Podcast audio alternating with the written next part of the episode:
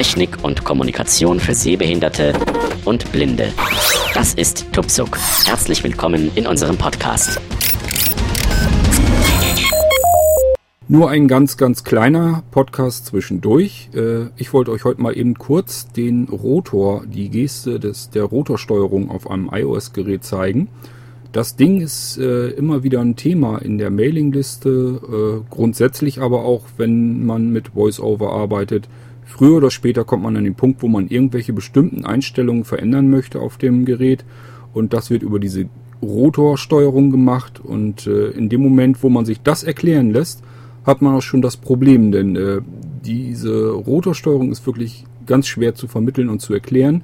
Hört sich viel komplizierter an, als das Ganze eigentlich ist. Man muss einmal nur diesen Dreh im wahrsten Sinne des Wortes raushaben und äh, dann äh, denkt man da nie wieder drüber nach.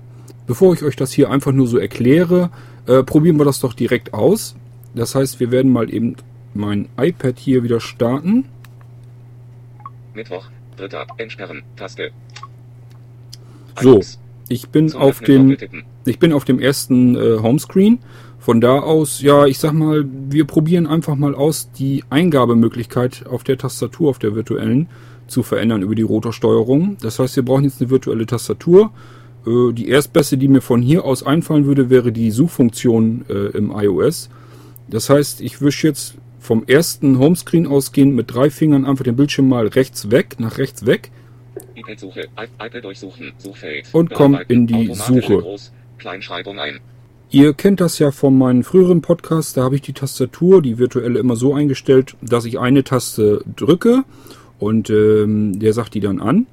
Und wenn ich die ausgelöst haben will, tippe ich irgendwo auf dem Bildschirm doppelt drauf und dann äh, wird ja die Taste ausgelöst. Das ist ein bisschen eine nervige äh, Einstellung, das werde ich heute mal ändern. Das geht über den Rotor.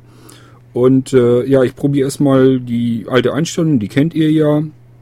Ich drücke halt irgendwo auf der Tastatur eine, einen Buchstaben, eine Taste. Das A. Und wenn ich jetzt irgendwo doppelt drauf tippe, wird das ausgelöst. Trefferkontakte, Allsystems, Arbeit, plus 49, 5, 1, 6, 5, 4, 3, 9, 4, 6, 1, 54 Objekte gefunden. Ja, ist ganz klar, ähm, wenn ich, sobald ich nur einen einzelnen Buchstaben in die Suchmaske eintippe, dann hat er natürlich alles voll mit dem, was er auf dem iPad findet, ob es Kontakte sind oder, oder ähm, irgendwelche Programme. Überall, wo der Buchstaben vorkommt, äh, listet er auf und damit durch haben wir natürlich jetzt eine ganze Menge. Das soll uns hier aber nicht weiter interessieren. Uns geht das ja darum, dass wir diese Einstellung hier jetzt ändern. Das heißt, äh, wir wollen dieses Zwei-Finger-System ähm, Zwei-Fingersystem deswegen, weil auch wenn ich das jetzt hier mit einem Finger nur eine Taste und die dann doppelt auslöse, gedacht ist es natürlich so, dass ich mit dem rechten Finger auf der Tastatur herumsuche, bis ich die jeweilige Taste habe, die ich haben will. Und äh, tippe dann einfach nur mit, meinetwegen mit dem Daumen oder sonst irgendetwas mit einem zweiten Finger jedenfalls irgendwo auf dem Bildschirm drauf. Ja, Tobtreffer Arkanoid, fünf Objekte gefunden. Dann wird das die äh, Taste dann ausgelöst und ich kann mit, der, mit dem rechten Finger dann weitersuchen. So ist es eigentlich gedacht bei dieser Eingabemöglichkeit und äh, das ist die Voreinstellung, so haben es die meisten von euch wahrscheinlich. Ähm, wenn man dann ein bisschen fortgeschrittener ist und es soll ein bisschen schneller vorangehen oder auch gerade beim iPad, wo die Tastatur, die virtuelle ja einen ganzen Zahn größer ist, äh, da möchte man vielleicht auch mal mit einem Zehnfingersystem arbeiten und äh, hierzu muss man die Eingabemöglichkeit jetzt verändern. Und genau hier brauchen wir den Rotor. Da kommen wir jetzt wieder eigentlich auf das eigentliche Thema zurück. Ich werde mal die äh, Sucheingabefeld, das werde ich mal eben löschen. Text löschen, Taste. So. iPad durchsuchen, Suchfeld, bearbeiten, automatische Groß, Kleinschreibung ein. Ihr müsst euch auf dem Bildschirm eine riesengroße ja, Scheibe, ich sag mal lieber einen Drehregler. Also ihr müsst euch einen virtuellen Drehregler auf eurem äh, iPhone vorstellen, der komplett über die ganze Breite des Bildschirms geht. Und äh, diesen Drehregler, den müssen wir jetzt irgendwie gedreht bekommen. Und das können wir nicht mit einem Finger, dazu brauchen wir schon zwei. Und zwar müssen wir ihn einmal links, einmal rechts anfassen oder einmal oben, einmal unten.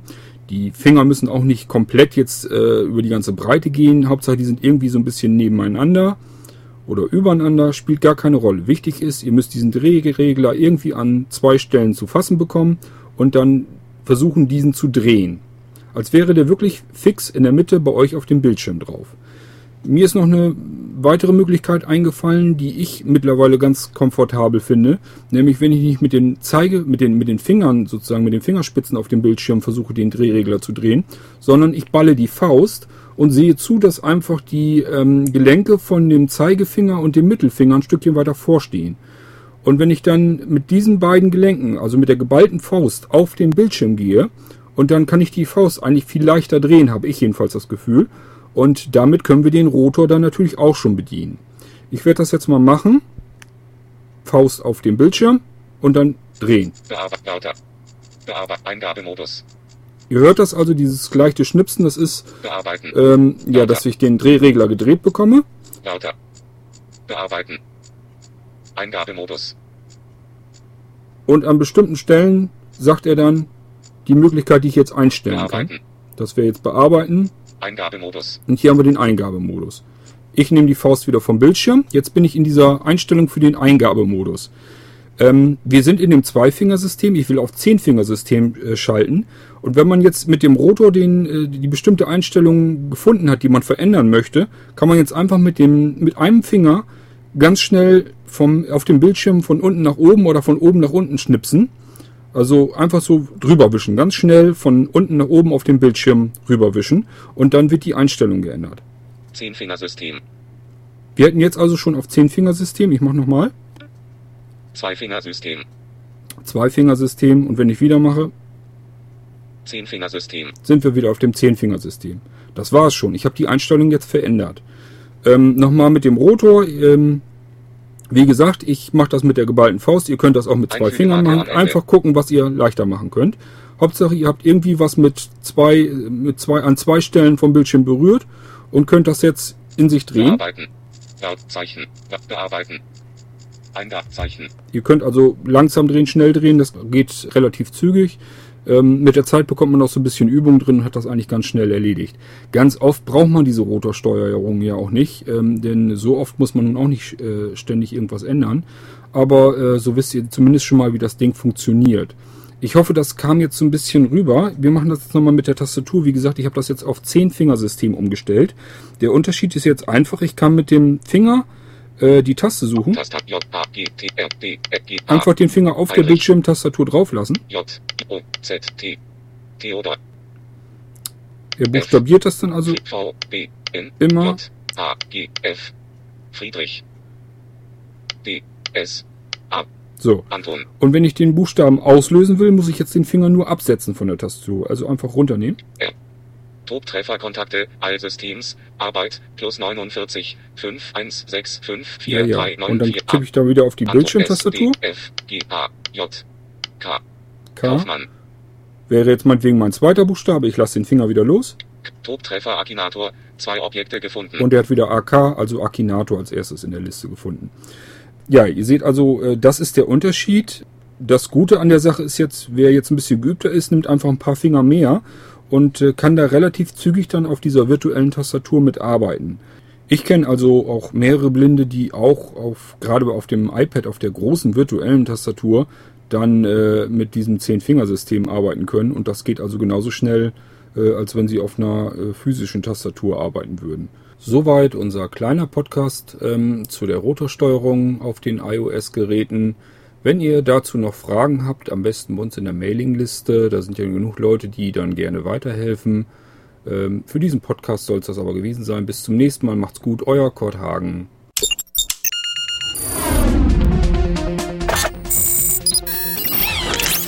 Tupsuk, der Podcast zur Technik und Kommunikation für Sehbehinderte und Blinde, ist ein kostenloses Podcast-Angebot von www.tupsuk.de. Die Verwendung ist ausschließlich für den privaten Gebrauch erlaubt.